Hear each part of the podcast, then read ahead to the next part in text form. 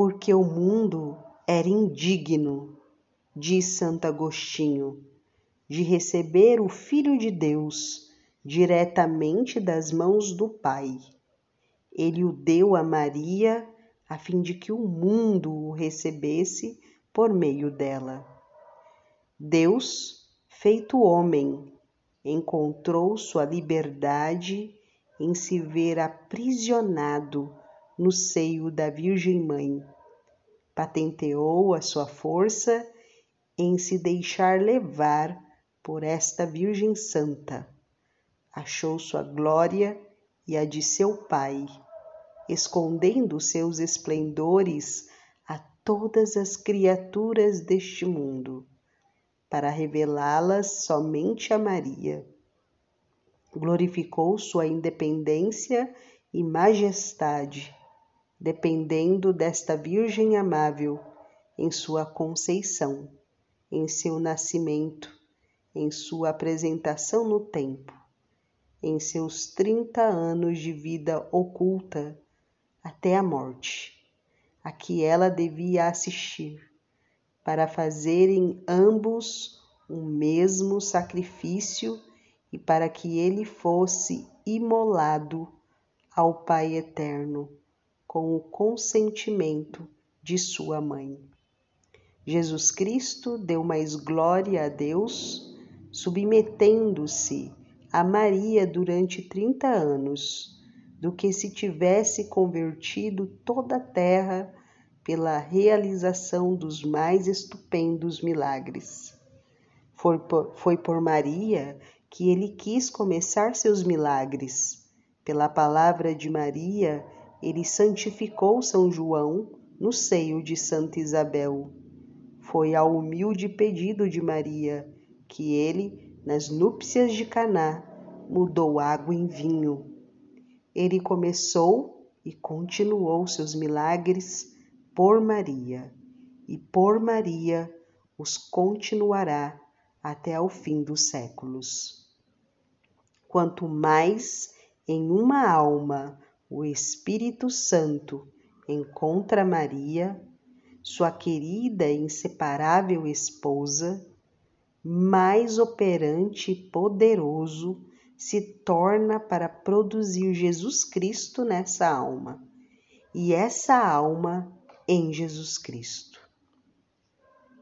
Deus Pai ajuntou todas as águas e denominou-as mar, reuniu todas as suas graças e chamou-as de Maria.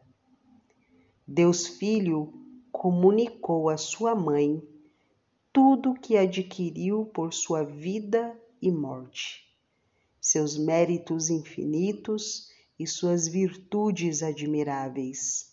Fê-la tesoureira de tudo que seu pai lhe deu em herança. É por ela que ele aplica seus méritos aos membros do corpo místico, que comunica suas virtudes e distribui suas graças. É ela o canal misterioso, o aqueduto pelo qual passam abundante e docemente suas misericórdias.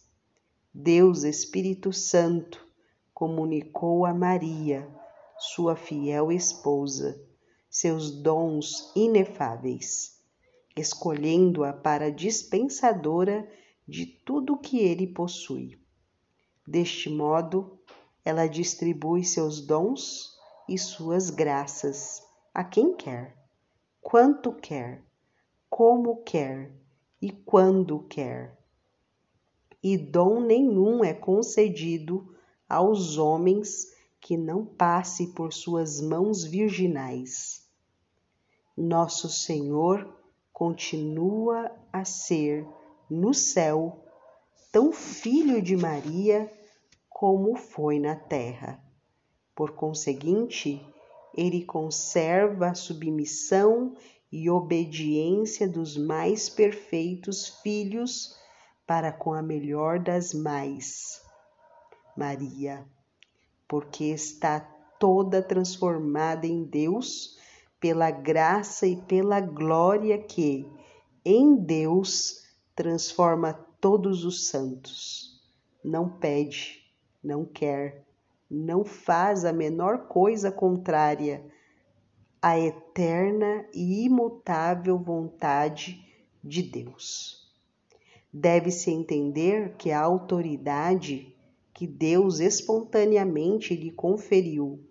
É tão grande que ela parece ter o mesmo poder que Deus, e que suas preces e rogos são tão eficazes que se podem tomar como ordens junto de Sua Majestade, e ele não resiste nunca às súplicas de sua mãe, porque ela é sempre humilde e conformada à vontade divina.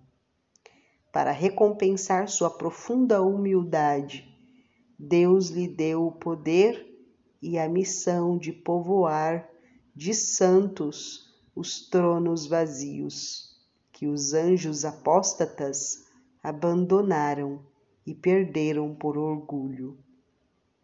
Assim como na geração natural e corporal há um pai e uma mãe, há na geração sobrenatural um pai que é Deus e uma mãe, Maria Santíssima. Todos os verdadeiros filhos de Deus e os predestinados têm Deus por Pai e Maria por Mãe. E quem não tem Maria por Mãe, não tem Deus por Pai. O sinal mais infalível indubitável para distinguir um herege, um cismático, um réprobo de um predestinado é que o herege e o réprobo ostentam desprezo e indiferença pela Santíssima Virgem e buscam, por suas palavras e exemplos, abertamente ou às escondidas, às vezes sob belos pretextos, diminuir e amesquinhar o culto e o amor a Maria. O primeiro homem nascido em Maria é o homem-deus Jesus Cristo. O segundo é um homem puro, filho de Deus e de Maria por adoção. Se Jesus Cristo, o chefe dos homens, nasceu nela, os predestinados, que são os membros desse, deste chefe, devem também nascer nela, por uma consequência necessária. Se qualquer fiel tem Jesus Cristo formado em seu coração, pode atrever-se a dizer: Mil graças a Maria.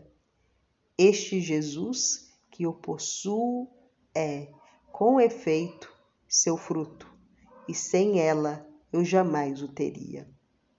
Como se o Espírito Santo dissesse: Que eu veja neles com complacência as raízes de tua fé invencível, de tua humildade profunda, de tua mortificação universal, de tua oração sublime, de tua caridade ardente, de tua firmíssima esperança e de todas as virtudes.